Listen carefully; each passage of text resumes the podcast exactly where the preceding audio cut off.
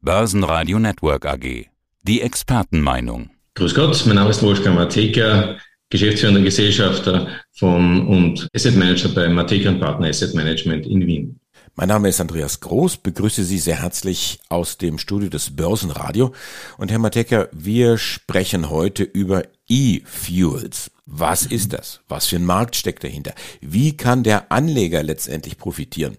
Steigen wir mal so ein, Sie haben sich selber in die Wüste geschickt, nach Dubai. Was haben Sie dort erlebt? Ganz kurz, mit zwei Sätzen vielleicht. Ja, also das ist eigentlich das bis dato das Ende der Fahnenstange dieser Story über E-Fuels oder Synthetic Fuels, wie man es eigentlich physikalisch eher bezeichnen könnte. Denn dort richtet man sich auf die Produktion dieses Wirkstoffes sehr glaubwürdig her. Und wenn man die Genesis dieser ganzen Story betrachtet, dann muss man tief und weit zurückgreifen, fast 100 Jahre, nämlich 1927 sind zwei deutsche Forscher, der Herr Fischer und der Herr Dropsch, Physiker, Chemiker, auf ein Verfahren gestoßen, das sie haben sie erforscht, das im thermischen Bereich sehr hohe Temperaturen benötigt hat, um jetzt Dampf als Basis für Wasserstoffgewinnung zu erzeugen. Und in Verbindung mit damals Kohlenmonoxid hat man durch mehrfachen Beschuss und Temperaturänderungen in diesem Prozess es erreicht, dass sich ein mehr und mehr dieselähnlicher Stoff ergeben hat, der am Schluss die exakt gleichen Eigenschaften wie Diesel hatte. Ist natürlich ein furchtbarer Energieprozess dabei in Verbindung gewesen. Warum hat man das damals gemacht? Nicht, weil die zwei lustig waren, sondern es hat leider Gottes schon die Vorwehen eines generalpolitischen Konfliktes in sich getragen, wo man gesagt hat, okay, oje, Deutschland hat wenig Ölquellen und daher muss es sich energieunabhängig halten. Das war die Basis dieses damaligen physikalischen Anfangsexperiments und dann zum finalen Fischer-Tropsch-Verfahren. Mittlerweile ist dieses Verfahren vor allem durch die Leistung einiger deutscher Ingenieur- und Physikbüros zu einem etablierten Kandidaten für Ersatzenergiestoffe geworden und auch ein österreichisches Unternehmen, die AVL List, hat es in Verbindung mit einem zweiten Unternehmen geschafft, diesen Prozess zu industrialisieren. Bedeutet, du musst ja aus einem Hobby, wo du dann eine, als Ergebnis eine Art Wasserflasche voll mit Diesel etc. hast, musst du ja auch etwas machen, wo ein paar Millionen Liter auch möglich sind. Und das Interessante dabei ist, sieht wirklich so aus wie Wasser. Es ist nichts anderes als eine glasklare Flüssigkeit, die halt den normalen Verbrennungswirkungsgrad wie Diesel in sich trägt. Das ist auch in Diesel hineinzutanken, ganz normal. Es kommt nur hinten CO2 und Wasserdampf heraus. In Deutschland gibt es ein paar stille, nämlich Bosch und Porsche und Audi, die da bereits Beteiligungen in sich tragen. Das ist alles noch nicht börsennotiert, an dem sie sich beteiligt haben. Aber der Prozess ist gesetzt. Das, was das Ganze zum E-Fuel macht, ist, dass die mit überschüssiger Energie in den letzten Jahren, noch bevor der Ukraine-Konflikt oder die Rohstoffpreise so explodiert sind, haben wir die Situation gehabt, dass wir durch die Bereitstellung verschiedenster Energieproduzenten und einen zunehmenden Wachstum bei der Alternativenergie immer Energiespitzen hatten. Wenn die Wind geblasen hat oder die Sonne geschienen hat, hast du den Strom de facto aus den Netzen nicht herausbekommen, der von den Grundlastträgern, Grundlastproduzenten geliefert wurde. Also die Gaskraftwerke, Kohlekraftwerke, Fluss- und Atomkraftwerke. Die mussten ja in Wirklichkeit liefern. Und da wurde der Strom enorm billig. Da wurde er teilweise sogar zu einem Ergebnisträger für alle Abnehmer. Also teilweise hast du vier, fünf Euro bekommen, wenn du den Strom in der Nacht abnimmst, wenn keiner ihn anders abnimmt. Und in diesem Umfeld hat sich das Thema fast von selbst ergeben. Haben gesagt, okay, cool, wenn wir eh schon Geld dafür bekommen, dass wir den Strom rausnehmen, wir selbst wissen auch nicht, was wir daraus machen, also machen wir halt zum Beispiel E-Fuels, also Synthetic Fuel draus und nennen es gleich E-Fuel, weil damit haben wir die Ursache verbunden. Ich versuche das mal ganz kurz zusammenzufassen. E-Fuel, also für Electrofuel, das heißt, ich mhm. brauche da Strom, um aus irgendwelchen Grundstoffen, weil ich habe gelernt, das ist ja so ein Oberbegriff im Grunde genommen, Grundstoffen, dort ein, ein Kraftstoff herzustellen, den ich verwenden kann, ganz normal genau. als Diesel oder als Autokraftstoff oder für die Fliegerei oder wie auch immer. Aber ich brauche letztendlich eine Grundmasse und ich brauche Strom. Wahnsinnig viel Strom. Genau. Und Sie sagen jetzt auch, ja gut, dann nehme ich halt den Strom, den ich ohnehin übrig habe, wenn ich da irgendwo eine Spitze habe. Wo sind wir denn da jetzt? Sie haben, Sie haben ja, ja gesagt, okay, das geht schon zurück in die, in die frühen 30er Jahre. Letztendlich der Nikolaus August Otto, also der Erfinder des Ottomotors oder Henry Ford, mhm. die haben ja, mhm. die haben ja auch schon im Grunde genommen auf ja. synthetisch hergestellte Kraftstoffe gesetzt, Kohle oder Biomasse. Das hat sich natürlich jetzt in den vergangenen 100 Jahren oder über 100 Jahren hat sich das sicherlich auch was die Definition angeht weiterentwickelt. Aber wenn ich das richtig verstehe, hängt das ganze Thema an dem Strom, der gebraucht wird, mhm. wo ich auch jetzt wieder bei dem Thema Wasserstoff irgendwo bin mhm. und grüner ja. Wasserstoff, ja, ist ja, ja alles genau. schön und gut, Wasserstoff, aber ich muss den erstmal herstellen können. Das heißt, ja. überall, wo ich billigen Strom habe, wo ich ihn grün herstellen kann, wo ich mhm. vielleicht auch zu viel Strom habe, der auf andere Art und Weise produziert ist, da ist es dann sinnvoll, sich mit dem Thema Wasserstoff oder eben E-Fuel dann zu beschäftigen und dann wird ein Schuh draus, was das Thema mhm. Klimaneutralität angeht. Habe ich das ja, so richtig müssen, verstanden? Wir müssen noch einmal ganz kurz in die Vergangenheit hineingreifen, aber wir arbeiten uns mehr und mehr auf die Spitze der Conclusio zu und wir werden feststellen, dass es gar nicht einmal so eine singuläre Gruppe gibt, die sich da glücklich setzt, sondern dass wir in Wirklichkeit sehr viele Interessen der Planeten und sonstigen Neupositionierung damit abdecken könnten. Die Materialien, die man für dieses Produkt braucht, sind nämlich Wasser, aus dem man den Wasserstoff holen kann, sind CO2 und sind Energie. Und diese Energie halt in dem Zusammenhang mit Strom kombiniert. Das Wasser ist okay, der CO2 müssen wir noch einmal zurückgreifen. Seit über 50 Jahren wird CO2 nämlich in Raffinerieprozessen abgeschieden von allen möglichen Raffineuren. Also ob das jetzt die Shell, die Royal Dutch, die OMV, wer immer ist, der macht das. Der macht das nicht, weil er das Ökobewusstsein in sich trägt, sondern CO2 hat eine ganz gute Eigenschaft. Man kann damit alte Ölquellen, die nicht mehr so förderbar sind, wieder zum Sprudeln bringen. Ein Jungbrunnen für eine alte Energiequelle. Das heißt, man pumpt CO2 hinunter und plötzlich fängt das Öl wieder zu sprudeln an, weil die Dichte das CO2 eine andere ist als das, was da unten ist. So also das, das, das klassische Beispiel, was man bei jedem Bierfassel kennt. Korrekt, ganz genau. Hervorragendes Beispiel. Jawohl. Und dieses CO2 sorgt, wie, ist, wie gesagt, ein Produktionsergebnis in sehr vielen Raffinerien. Man hat natürlich nicht darüber gesprochen, schon gar nicht in einem wachsenden Ökobewusstsein, dass man selbst CO2 herstellt es de facto dann wieder nach unten zu pressen, was ja dann eh nicht so schlimm wäre, aber man hätte es ja gar nicht herstellen müssen. Okay, jetzt hat man dieses CO2 allerdings und man hat auch die Technik, dieses CO2 abzuscheiden. Und aus dieser Erfahrung und aus diesem Wissen heraus beginnt sich eine Lösung zu erarbeiten, nämlich die Lösung, die im Zusammenhang mit Synthetik oder E-Fuels entsteht. Die zweite Lösungskomponente ist natürlich die Energie, der Strom, die Art und Weise, wie du das Wasser auf 800 Grad erhitzen kannst, damit sich dort im Wasserdampf das Wasserstoff und der Sauerstoff voneinander trennen, damit du den Wasserstoff verwenden kannst. Solltest du keine andere Quelle für Wasserstoff haben, setze ich nur voraus, gibt es ja auch andere. Aber jetzt gibt es nicht das Ökobewusstsein das jetzt plötzlich die Araber in Dubai oder wo auch immer erfasst hat. Nur wir haben ein geologisches Momentum, dass es rund um den Äquator ziemlich warm ist. Und die Sonne eigentlich am meisten scheint gegenüber den restlichen Hemisphären. Bedeutet, dass du dort mit einer Effizienzsteigerung bei Photovoltaik die größten Effizienzgewinne bei der Strom- oder Energieerzeugung erzeugst. Und das ist in den letzten Jahren zusätzlich passiert. Das heißt, aus einem Wirkungsgrad von 10 bis 12 Prozent wurde einer von 22 bis 25 Prozent bei einer Photovoltaikanlage. Und da kann man sich schon überlegen, ob sich das nicht auszahlt, in der Wüste oder in sehr warmen Gebieten, wo die Sonne sehr viel scheint, sich mit Photovoltaik eine Art Alternativquelle zu erschließen. Und das heißt, die in, in Dubai oder in den Emiraten dort, die haben nicht nur viel Sand, Öl, gut, das ja geht ihnen auch irgendwann aus. Die haben Wasser zumindest, was das Thema Salzwasser angeht. Und jede Menge Platz haben sie auch. Wie ist ja. da jetzt Ihr Eindruck gewesen? Fährt man da ja, an, an ja. kilometerlangen Solarparks jetzt vorbei oder was hat sich da getan? Also Sie, Sie haben 50 Kilometer von Dubai entfernt. Da gibt es einen Solarpark, der, der wächst und wächst und wächst. Ich weiß nicht, wie viel Quadratkilometer der schon groß ist, aber das wird bald einer sein, den man vom Mond auch sehen kann, hat man mir gesagt. Aber das ist jetzt nicht etwas, was singulär auf diese Region betrifft. Es wird eigentlich den gesamten nordafrikanischen Gürtel erfassen. Denn dort gibt's ja schon alte Solarruinen, wenn man so sagen möchte, von vor 20, 25 Jahren, wo man das schon einmal versucht hatte, Solartowers und ähnlichem zu machen.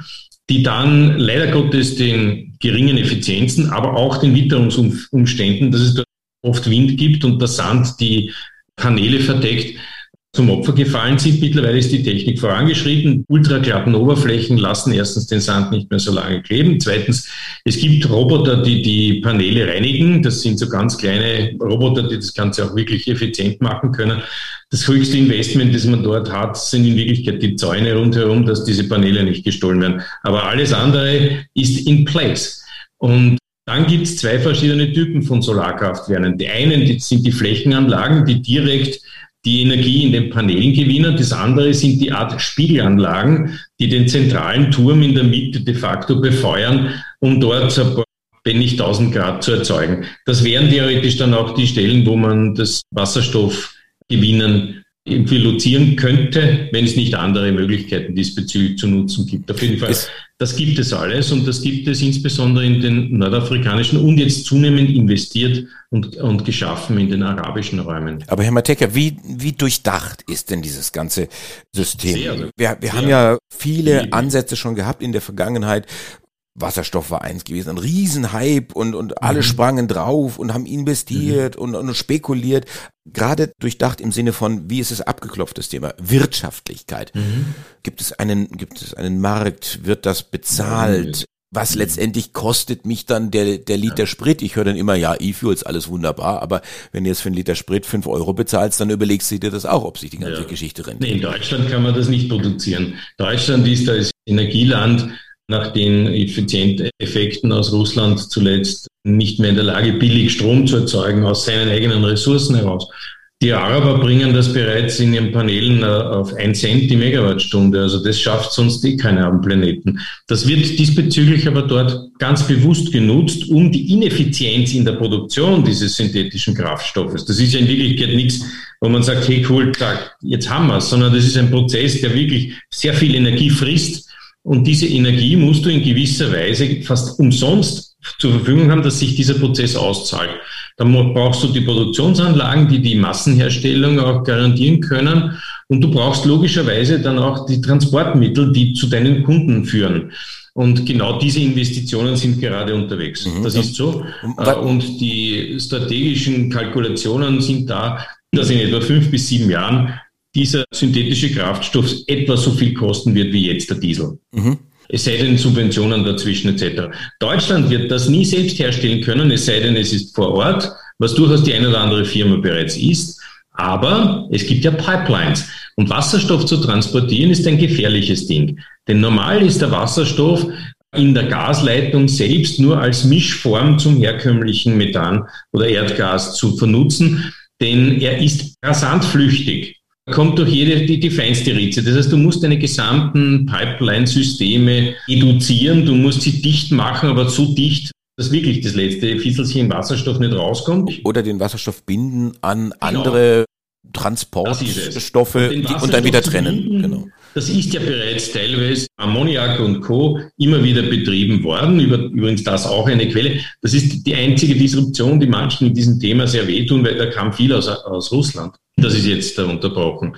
Aber du kannst mit der E-Fuel de facto auch fertigen E-Fuel Pipelines betreiben, ohne dass du die jetzt massiv abdichten musst. Mhm. Es kommt nämlich eines noch dazu, der Wasserstoff ist nicht nur flüchtig, er ist auch der beste Freund aller anderen Elemente. Das heißt, er verbindet sich mit nahezu allem sehr gerne in bestimmten Umgebungs Umgebungen. Aber deswegen explodiert er also ganz gern, weil er mit dem Sauerstoff so gern reagiert.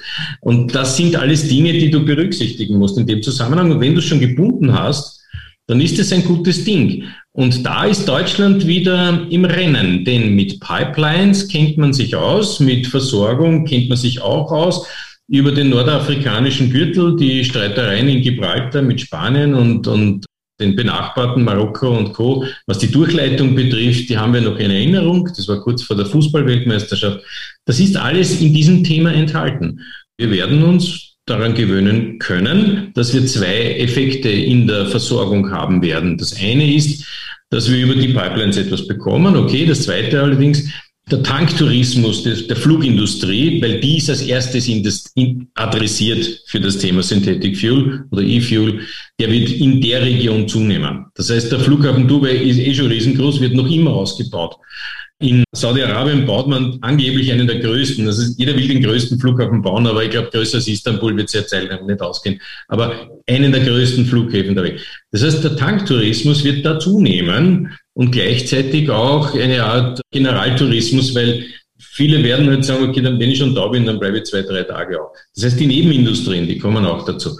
Das Ganze ist enorm vernetzt und verkettet und sorgt dafür, dass wir eine Schleife haben wir noch zum grünen Planeten, dass wir dieses nahezu unmögliche Thema Klimawandel zu stoppen vielleicht doch sinnvoll adressiert angreifen können. Und dieses Thema, das noch übrig blieb, ist das CO2. Wenn wir in Europa, und da können wir eine Rolle nach unten spielen, wenn wir in Europa es schaffen, diese Technologie, die jetzt vorher in den Raffinerien etc., in den Ölunternehmen drinnen ist, die jetzt für ihre eigenen Zwecke ihre Ölquellen wieder frisch machen wollen, aber die Technik beherrschen. Wenn wir dieses Thema ansetzen bei Gaskraftwerken, Kohlekraftwerken, Ölkraftwerke gibt es ja fast keine mehr, dann bekommen wir dort einen Großteil des produzierten CO2s wieder raus. Wir können das auf jeden Gasnutzer auch wie Zementwerke oder teilweise Papierwerke erweitern. Dort kriegen wir dann das CO2 heraus. Aus einem Kohlekraftwerk bringt man bereits netto, weil das kostet auch Energie, 68 Prozent CO2 aus der Kohle raus, aus dem Kohlekraftwerk heraus, aus, dem, aus der erzeugten CO2. Dieses CO2 kannst jetzt auf zwei Dinge verwenden. Auf der einen Seite, wie es jeder derzeit propagiert, Storage, Carbon Capture and Storage. Das heißt, es gibt in Deutschland, da sind es ganz toll, die Deutschen, da gibt es ein Gesetz, das schon sagt, du musst das mindestens 10.000 Jahre drunten lang liegen lassen. Welchen Sinn das macht in einer Zeit, wo du in sieben Jahren mit 2030 bereits beginnen möchtest, klimaneutral zu werden, erschließt sich nicht ganz. Aber in Island gibt es die Technik schon lange und CO2 wird einfach hier verpresst, hart wie Stein und wird einfach in die, in die Löcher wieder runtergegraben, runtergegeben. Aber ein Drittel von dem CO2 ungefähr könntest du verwenden, um es nach unten Richtung Afrika oder Saudi-Arabien zu schicken. Die brauchen es. Die brauchen deswegen auch nicht jetzt irgendeine neue Raffinerie machen, sondern die kriegen das, sie kriegen sogar Geld dafür, damit sie es uns abnehmen. Und dann haben wir es geschafft. Dann haben wir den Kreislauf, einen sinnvollen Prozess, ohne dass wir uns im Luxus ins Mittelalter zurückstellen, geschaffen, der dem Planeten hilft. Wäre nicht schlecht. Das wäre wirklich nicht schlecht. Und wenn man jetzt noch den Dreh finden würde, und den Ansatz, den mache ich jetzt auch, indem mhm. ich Sie nämlich frage, als jemanden, der sich da offensichtlich sehr gut auskennt, der da in jeglicher Hinsicht Blut mhm. geleckt hat, also was die Technik angeht, was den Markt angeht, was die zusammen, das Zusammenspiel der verschiedenen globalen Spieler offensichtlich mhm. angehen. Wo haben Sie denn schon investiert oder wo werden ja. Sie investieren? Was kann unser Hörer, unsere Hörerin, was kann der jetzt mitnehmen aus dem Interview? Mhm. Ich möchte in diesem Markt der E-Fuels möchte ich gerne mitspielen, möchte ja. ich investieren, mit was für Renditen kann ich rechnen, mit was für einem Risiko, über welche Zeiträume rede ich dort? Interessant, Herr Groß, wie viele davon profitieren würden. Das ist gar nicht so wenig. Beginnen wir bei bei der Herstellung. Die Herstellung ist an sich ein, ein chemisch-physikalischer Prozess, den können vor allem am besten die drei großen Industrieglashersteller nach dem, in den letzten Jahrzehnten einige Fusionen sind. In Europa ist es die Linde und die Air Liquide. Die können das. Die, die machen das auch. Dann kommen aber sofort danach die Big Oils. Das sind die Total Energies, die Shell, die BP, die OMVs, Exxon, alle diese, die können das. Dann gibt es die Chemiefirmen, die diesbezüglich das alternative Szenario machen. Denn eine einzige Anlage hinzustellen und sonst nichts außer E-Fuel zu machen, ist schaut, weil den Wasserstoff, den man plötzlich nicht braucht, kann man woanders auch verwenden. Das Übernahmeangebot von ADNOC an Covestro ist jetzt nicht zufällig entstanden, weil Covestro gerade so billig ist, sondern das wäre ein super Fit für die ADNOC diesbezüglich sich auch zu verbreitern im Chemiebereich. Also die ganzen Chemieunterlagen von Dupont angefangen über, über Covestro, Lanxess, Borealis, whatever. Das sind alles Teilnehmer in diesem Kreislauf. Dann kommt die Flugindustrie dazu, die plötzlich nicht mehr so at risk gesehen wird. Dann kommt die Automobilindustrie dazu, die plötzlich sich den alten Diesel plötzlich wieder gesund denken darf der ja eigentlich zuletzt relativ effizient bereits war. Der hat ja schon mehr Feinstaub angesagt, als hinten rausgekommen ist. Und dann kommt die ganze Transportmaschinerie, inklusive der Tankstellen, vom Rohrhersteller, von der Valorec oder die Tenaris bis hin zur Tankstelle, die von wem auch immer geadelt wird und der jetzt nicht mehr unfassbare Risiko- oder Sicherheitsinvestments machen muss, dass dort nicht eine kleine Wasserstoffexplosion irgendwann einmal kommen kann. Das sind alles Dinge, die einen wirklich breiten Bereich umfassen und bis zum, bis zum Konsumenten, der sich diesbezüglich halt jetzt die eine oder andere Region wieder neu denken kann. Also das Thema E-Fuel ist, ist logischerweise aus politischer Sicht her, und ich möchte jetzt keine Lager adressieren, sicherlich eines, in das man sich zuerst hineindenken muss und eine gewisse Form der erwachsenen Denkweise seiner Zuhörer erwarten muss, um dieses Thema jetzt nicht emotional zu beantworten. Als Lösungsträger ist es geeignet. Ein sehr breiter Bereich umfasst das Geschäft mit den E-Fuels. Es sind mhm. die Industriegashersteller, die Chemiefirmen, Flugindustrie, Automobilindustrie, die Rohhersteller und so weiter. Herr Mateka, Dankeschön für dieses Interview. War jetzt ein bisschen länger, als wir das sonst sorry. gewöhnlich machen. Nicht sorry, sondern Dankeschön dafür. War ein hochinteressantes Thema, ein sehr breit aufgestelltes Thema und ich danke für diese Insights Ihrer Reise nach Dubai. Danke, Herr Groß. Börsenradio Network AG. Hat Ihnen dieser Podcast der Wiener Börse gefallen? Dann lassen Sie es uns doch wissen und bewerten Sie unseren Podcast mit vollen fünf Sternen. Vielen Dank und bis zum nächsten Podcast. Alles rund um Börse.